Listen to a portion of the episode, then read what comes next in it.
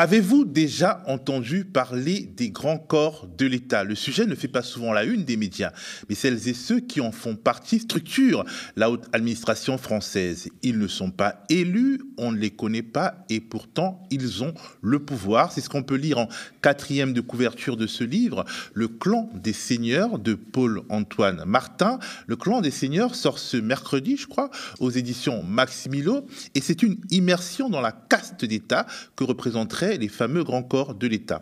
Pour en savoir plus sur ce livre et sur cette forteresse érigée au cœur de notre État, j'ai invité sur le plateau bah, Paul Antoine Martin, ingénieur sorti de Centrale et de Supélec, qui a occupé de nombreux postes de, de cadre dirigeant dans des multinationales anglo-saxonnes ou dans des établissements publics nationaux français. Il a baigné dans le petit monde des patrons, des politiques et bien entendu des hauts fonctionnaires. C'est l'entretien d'actu.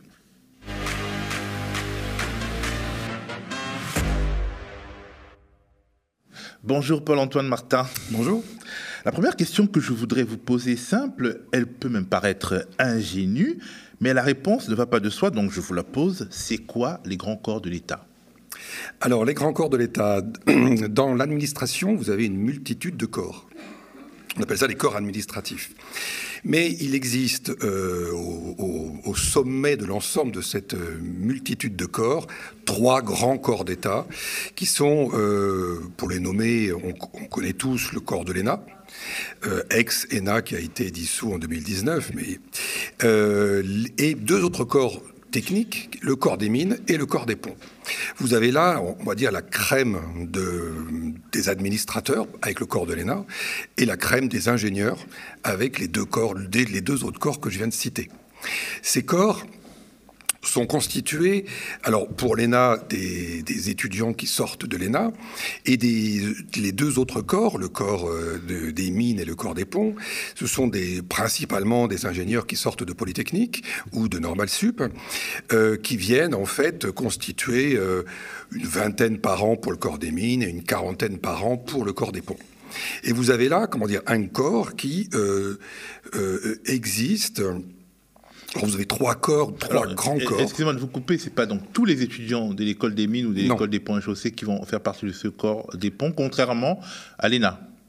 Contrairement à l'ENA, oui. Alors, à l'ENA, vous avez aussi plusieurs corps à l'intérieur, hein, le corps de l'inspecteur des finances, etc., etc. Donc, euh, mais vous avez le corps de l'ENA, en fait, en, le grand corps. Le grand corps. Et puis vous avez les deux autres corps techniques, ingénieurs euh, issus, en fait, donc, que l'on appelle corps des mines et corps des ponts. Et euh, donc c'est ça les grands corps de l'État. Et euh, ce que je veux, euh, ce que j'ai voulu dire dans ce livre, c'est que ces, ces personnes qui, appartiennent à ces corps-là, aujourd'hui, ont, se sont, on, peut le dire comme ça, approprié l'État. Voilà.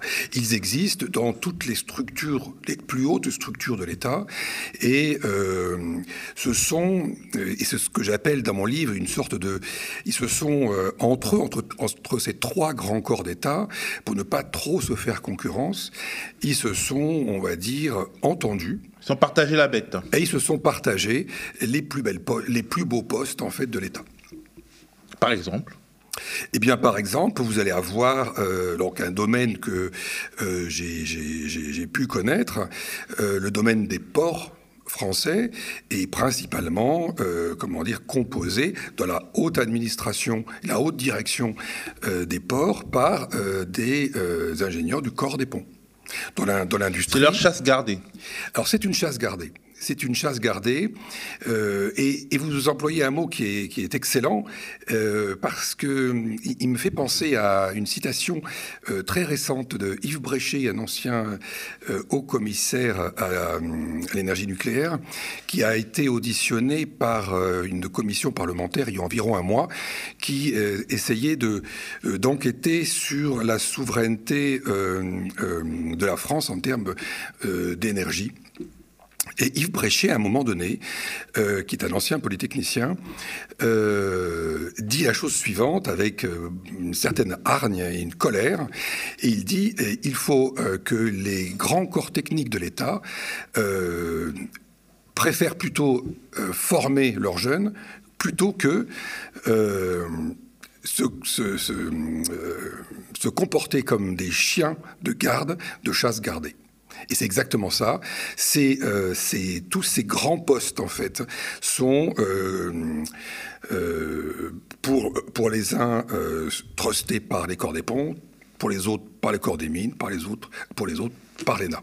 Par exemple, bon, on a parlé des ports qui sont trustés par le corps des ponts, mais il y a d'autres euh, euh d'autres sociétés euh, d'État ou euh, d'autres administrations qui sont trustées par d'autres corps. Alors il y a d'autres très très bons beefsteaks. par exemple Par exemple, eh bien, dans, dans, la santé, vous allez avoir beaucoup d'énarques. Mmh. dans l'énergie, vous allez trouver beaucoup de corps des mines. Hein. dans l'industrie, c'est pareil. Voilà, donc il y a, une sorte de, répartition des places. Une tectonique des plaques de l'influence. Une tectonique des plaques de l'influence, et, on, peut voir que euh, et, on, peut voir qu'ils ont énormément d'influence, et chacun des corps va financer un, syndicat dont le but est de euh, d'augmenter l'influence du corps qui les finance. Donc vous allez avoir une sorte de... Donc l'influence, c'est quoi? C'est être de plus en plus présent dans les cabinets ministériels, plus en plus présent dans les grands postes de direction de l'administration, etc., pour finalement que le corps devienne de plus en plus puissant. Et euh, on, voit là qu'il y a une sorte de, lien très fort entre l'individu qui appartient au corps et, le corps lui-même, et ils s'échangent en fait leur puissance. Alors tout ça nous fait penser à un royaume, à des, à des, logiques de cour, effectivement à des seigneurs, à des, à des aristocrates. Et euh, finalement, les grands corps de l'État ont été créés sous la monarchie. Alors, euh, les grands corps de l'État technique ont été créés il y a 200, euh, 250 ans. Par contre, le corps de l'ENA, enfin l'ENA a été créé en 46. Ah, ok. Alors, vous dites, votre livre, c'est un récit, un récit qui est inspiré de faits réels que vous avez vécus. Vous dites, et je vous cite, que certains personnages du récit sont empruntés à plusieurs personnes réelles, mais le récit, il est très fictionné, comme un roman à clé. Est-ce que vous avez peur des poursuites judiciaires? Ce que, j'ai voulu, c'est ne pas. Euh, c'est un livre en général hein, sur le fonctionnement des corps, sur le fonctionnement de l'influence de ces corps et sur l'impact que ça peut avoir sur euh, le rayonnement de la France et son, efficacité. Donc il n'y a pas de. Je, ne cherche pas à stigmatiser l'un ou l'autre pourquoi en fait j'ai euh, concaténé plusieurs personnes dans, un personnage, euh, c'est pour une simplicité dans la fiction et simplicité dans la lecture, pour ne pas complexifier le, récit. Mais il n'y a aucun risque de cette nature, quand même un peu? Ah bien, il y a toujours des risques. Hein. Est-ce que les grands corps euh, de l'État s'imposent aux politiques au point de les empêcher éventuellement d'appliquer leur programme s'il ne leur convient pas? Est-ce que, euh, euh, arrivé au pouvoir par le, biais du suffrage universel, je peux m'affranchir des grands corps ou alors les domestiquer? Alors c'est une excellente question et c'est une question qui pose vraiment la, question de l'état de notre démocratie. Euh, effectivement, quand vous avez une administration qui est euh, complètement aux mains d'un corps, quand vous arrivez et que vous êtes politique et que vous avez à, et que vous édictez une politique, le, derrière l'administration doit mettre en œuvre la politique. Elle peut le faire activement, comme elle peut le faire moins activement, avec euh, en, agissant au ralenti ou même très très au ralenti, même en, en transformant certaines directives. Donc il y a là effectivement un, enjeu, une articulation extrêmement complexe entre le politique et la, haute administration. Donc il y a effectivement un besoin chez le politique d'être euh, proche de cette haute administration, comme vous disiez, de la de la de la, de la, comment dire de la soumettre quelque part. La soumettre peut-être pas, mais en tout cas la, la circonvenir, la séduire et de travailler avec elle en bonne intelligence pour qu'elle fasse ce que le politique, lui, euh, souhaite, euh, souhaite voir euh, mis en œuvre sur le pays. Et c'est là qu'effectivement se joue un véritable, un, véritable enjeu pour notre démocratie. Et je parle dans notre livre que c'est, cette haute administration peut finalement jouer à la dédémocratisation de notre pays. Sans que ça se voit, ces gens ne sont pas élus, ces gens ne sont pas visibles par tout un chacun. la grande majorité, la très très grande majorité de la population ne sait pas que ces gens existent et dans quelle, dans quelle dimension ils fonctionnent. Alors, euh, qui dit grand corps de l'État dit aussi pantouflage? Je le dis parce que, effectivement, euh, les grands corps de l'État sont d'abord au cœur de l'État.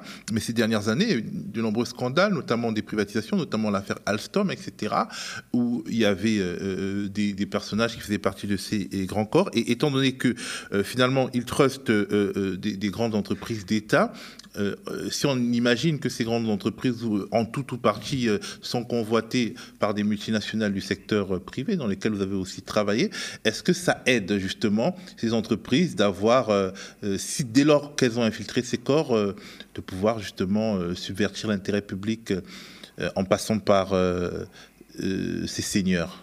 Ben, Ça crée évidemment des passerelles naturelles et immédiates, hein, puisque si, euh, si une, entreprise privée X vient, vient recruter euh, un, le, un, conseiller de, de, cabinet ministériel ou, ou un, très haut fonctionnaire dans un domaine particulier, elle acquiert immédiatement un carnet d'adresses, des relais politiques qui sont extrêmement efficaces pour... Ben, pour faire du lobbying ou pour euh, obtenir certains, euh, certains aménagements législatifs.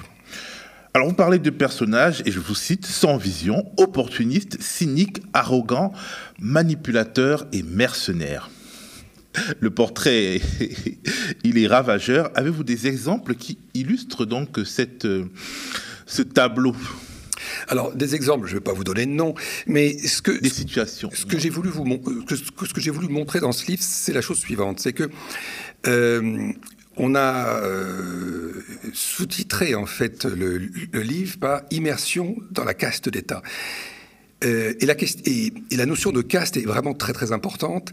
Qu'est-ce qu'une caste? Quand on s'intéresse à la, définition du mot caste, c'est un groupe qui se distingue par ses privilèges, par son esprit d'exclusive au regard de toute personne qui n'appartiendrait pas au groupe. Donc la caste constitue un monde fermé, un univers complètement clos. Ces corps, en fait, constituent des univers clos. Et Qu'est-ce que j'ai observé, moi? Quels sont les plus grands privilèges que ces gens, euh, euh, finalement, possèdent? Ils ne sont pas forcément matériels, ils sont immatériels, au sens où un des plus grands privilèges, à mon sens, est l'impunité. Euh, l'impunité et puis l'assurance de, en tout moment, quelles que soient les décisions, de toujours avoir un poste et de faire carrière jusqu'à la fin de la vie. Donc quand on est dans cet état d'esprit-là, ce, euh, il en découle naturellement une, euh, une arrogance, puisque le, le, corps est totalement fermé, il est ouvert à personne d'autre. Donc il, est, il, il, va repousser des individus qui pourraient, qui pourraient s'en approcher, on va dire, et il va, il va même les repousser dans la, et créer un plafond de verre, empêcher tout intrus de, de rentrer dans, dans, des postes qui... Et donc des compétences, il va, donc des compétences, éliminer des compétences. Ils vont éliminer des compétences, ils vont éliminer un autre, une autre façon de regarder les choses, de d'apprécier le réel ils, peuvent éliminer l'innovation, la créativité, etc.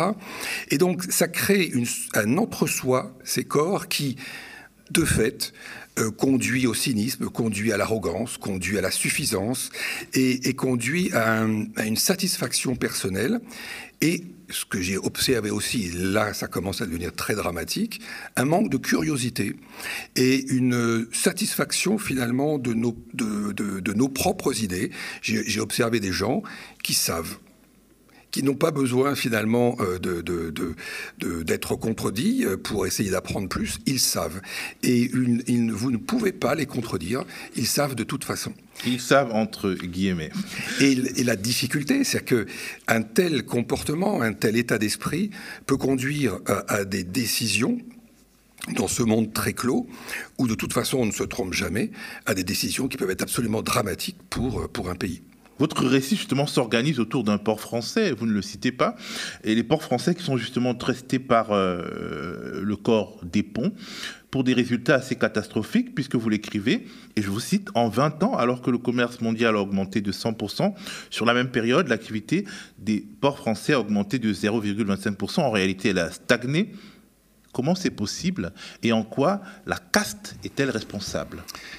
Alors, mon, mon livre n'est pas euh, euh, comment dire, focalisé sur un port. Mon livre évoque plusieurs ports. Hein. et euh, alors, il y, a, très peu de chiffres dans ce livre, parce que j'ai pas voulu inonder ce livre de chiffres. Et il y en a deux. Ce sont les deux que vous avez cités effectivement, l'activité euh, maritime mondiale s'est accrue de 100% entre 2000 et 2019. Et quand vous regardez l'activité des ports français, elle s'est accrue de 0,25%. Donc c'est dramatique quand on regarde ce qui se fait par exemple aux Pays-Bas ou en Belgique. Euh, je cite deux, ports. Le port d'Anvers, lui, a accru son, son, activité de 83% sur la même période et le port de Rotterdam de 43%. Il faut voir qu'un port comme Anvers, et euh, a un volume d'activité aujourd'hui qui représente à lui tout seul euh, à peu près autant, voire plus, que l'ensemble de tous les ports français. Alors, on parle assez peu des ports en France et euh, c'est extrêmement dommageable parce que les ports sont très structurants à la fois euh, du réseau de transport, très structurants de la logistique et très structurants de l'économie du pays, parce qu'ils ont une puissance euh, au, service donc des régions et au service du pays. Les ports sont très pourvoyeurs d'emplois et très pourvoyeurs de richesses. Quand vous avez euh, un, port qui stagne, c'est un port qui n'aide pas dans sa fonction à développer la région ou le pays. Quand vous voyez un port d'Anvers ou un port de Rotterdam qui se développent à une telle vitesse, qui sont devenus des, véritables monstres industriels, ce sont des ports qui, participent très grandement au développement euh, de l'Allemagne, au développement euh, de la Hollande et de la Belgique. Alors, ce qui est curieux, c'est que pendant ce temps, euh, Bolloré, l'industriel Vincent Bolloré, est devenu, enfin, a continué d'être, de, de, se développer dans le secteur des ports, a conquis des ports, notamment en Afrique. On a aussi CMA, CGM, qui est une société française, parce que Bolloré, là, finalement, il a cédé euh, ses actifs en Afrique à, euh, à, MSC, mais en fait, on avait Bolloré et CMA-CGM, qui étaient quand même des gros acteurs français. Et, finalement, il y a un peu une articulation entre ces gros acteurs français et les ports français. Alors, les acteurs que vous citez sont des clients des ports. Hmm. Hein. Euh, ça peut aider. Alors, ça peut aider, bien sûr, puisqu'ils apportent en fait du, trafic. ce, que, ce dont on se rend compte aujourd'hui, c'est que je vais juste donner un exemple qui est extrêmement parlant. Quel est le plus gros port d'importation de produits pour la France? Je sais pas. Eh bien, c'est le port d'Anvers. Ce qui est quand même assez incroyable, ce, n'est pas un port français.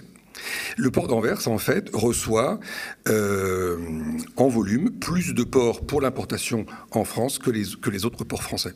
Et en quoi justement la caste des ponts, en quoi la caste, disons, la caste d'État, en quoi les grands corps euh, sont responsables de, cette stagnation qui équivaut même à une sorte de, régression euh, si on, si on compare aux autres? C'est effectivement une, régression en, relatif.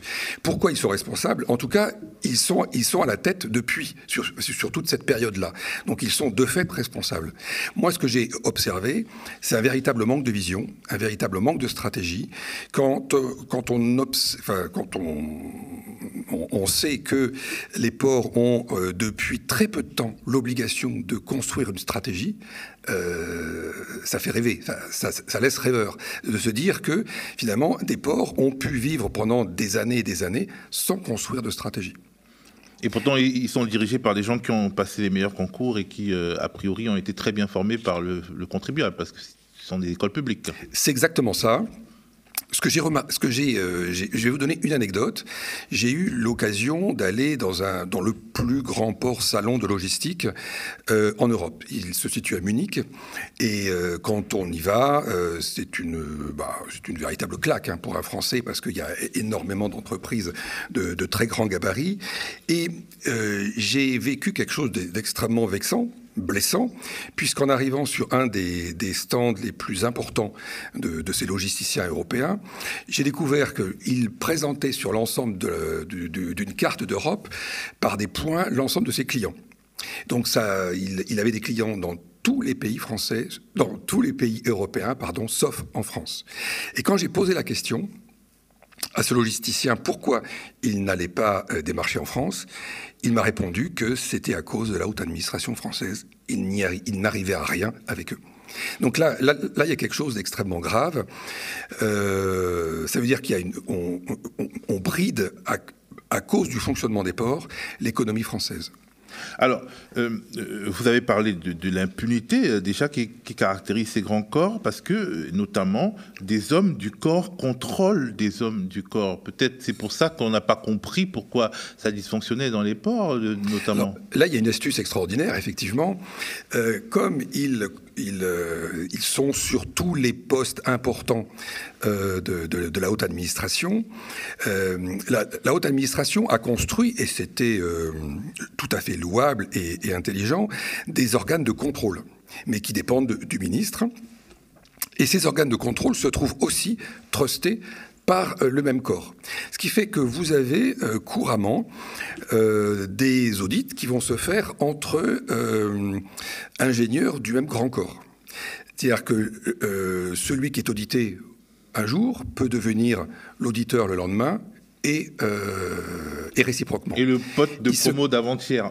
Et le pote de promo d'avant-hier, ce qui fait que ça construit, ça, ça, ça, construit une sorte de régulation euh, plutôt très soft en fait dans les dans les décisions, dans les euh, dans les conclusions d'audit, et à la fin, il ne se passe pas grand-chose. Alors, je voulais savoir quel rapport entretenait le pouvoir d'Emmanuel Macron avec les grands corps de l'État. On a vu qu'il voulait les supprimer, ou du moins fusionner certains d'entre eux, en finir avec l'ENA. À cette occasion, on a d'ailleurs parlé d'une victoire des ingénieurs. Est-ce que euh, Macron déteste les corps? Je ne pense pas. Euh, je ne pense pas. Il a, dissous. Euh, la réforme de la dissolution de l'ENA, c'est s'attaquer à l'école. Il nous faut en France des écoles d'élite. C'est une évidence. Il nous faut une haute administration de très haut niveau, avec des, administrateurs de très haut niveau comme des ingénieurs de très haut niveau. Le problème, il est après l'école. Il est dans le fonctionnement, dans ce, dans ce fonctionnement de, de caste, dans ce fonctionnement. On peut aussi imaginer que ce sont des administrateurs qui viennent des différentes universités de France, pas forcément d'une école d'élite. Euh, dans les autres pays, il n'y a pas les grandes écoles. Bien sûr, on peut imaginer ça, tout à fait. Il y a, de toute façon, il faut créer un, comment dire, une euh, un système qui, euh, qui mène au, plus haut niveau certaines élites, que ça vienne d'une seule école ou de plusieurs. Ce qu'il faut surtout pas, c'est le système de caste et le système de cooptation. Euh, je, reviens à, l'esprit dans lequel Jean Zay a pensé la création de l'ENA. Jean Zay était euh, ministre de l'Éducation, me semble-t-il, sous le Front populaire, et il était, il était juif. Il a été très inquiété à partir de, 1939. Il a été mis en prison par la milice à partir de 40, et il a, vu comment, à partir de 40, toute la haute administration s'est tournée du Front populaire comme un seul homme vers le maréchal Pétain et euh, a donné allégeance finalement au maréchal Pétain comme un seul homme. Je crois qu'il y a un seul homme qui a, euh, qui a refusé euh, de, de, de, collaborer, de faire sermon au maréchal Pétain. Il a été immédiatement interné. Donc, quand il a vu ça, il s'est posé la question, mais pourquoi on en est arrivé là? Et donc, il a décidé, il a essayé de réfléchir à comment est-ce qu'on pourrait créer un système élitiste, mais qui conserverait euh, qui conserverait le sens public, le sens de l'État absolument, avec des hauts fonctionnaires qui sont capables d'avoir leurs propres convictions. Et donc il a il a, et ces idées ont été reprises par, par le général de Gaulle et par Jean-Louis Debré qui ont, qui ont créé en 1946 l'ENA. Et à ce moment-là. Jean-Louis Debré, euh, c'était son père euh, oui, son père, excusez-moi. Euh, et à ce moment-là, c'est Michel Debré. Et à ce moment-là, il y avait euh, deux critères pour rentrer dans une telle école. Il y avait effectivement un niveau intellectuel euh, élevé, mais il y avait aussi une expérience de vie. Euh, il fallait pouvoir prouver qu'on était passé par des... Ben, qu'on avait vraiment vécu la vie. Oh, bah, avec, avec ses souffrances, etc. Donc, et à partir de ça, on a eu cette trente glorieuse derrière, avec des gens extrêmement compétents et qui avaient un une conviction par rapport à l'État. Et il me semble aujourd'hui qu'on en est à la troisième génération. Vous savez ce, proverbe, la première génération construit, la deuxième génération profite et la troisième génération détruit. Et je crains qu'on en soit là. Alors, vous dites que les hommes censés résoudre les problèmes sont devenus le problème. Vous parlez de la nécessité de préparer un autre temps, mais aussi avec une autre élite, euh, si on peut dire, comment la former, par quels moyens passer, quelle filière de formation alors, il nous faut une élite qui soit pas seulement, comme on dit, techno, des gens qui n'ont jamais rien vécu. Euh, il nous faut des gens qui euh, sont capables de comprendre, parce qu'ils l'ont vécu, la vie de tout, tout, un chacun, avec ses souffrances, ses difficultés, ses grandes difficultés ces gens-là n'ont pas à vivre ça. Ils sont totalement euh, déconnectés de ce monde-là, puisqu'ils vivent dans une bulle qui leur promet tout. Alors comment, euh, comment euh, essayer de, renverser le, système de formation? Ben, Je pense c'est revenir à l'esprit qu'avait posé sur la table Jean Zay à l'époque. Ben, comme dirait le général de Gaulle, vaste programme. Merci en tout cas, merci beaucoup Paul-Antoine Martin. Je, rappelle que vous êtes l'auteur de ce livre, Le clan des seigneurs, immersion dans la caste d'État, édité chez Maximilo et qui sort euh, cette semaine.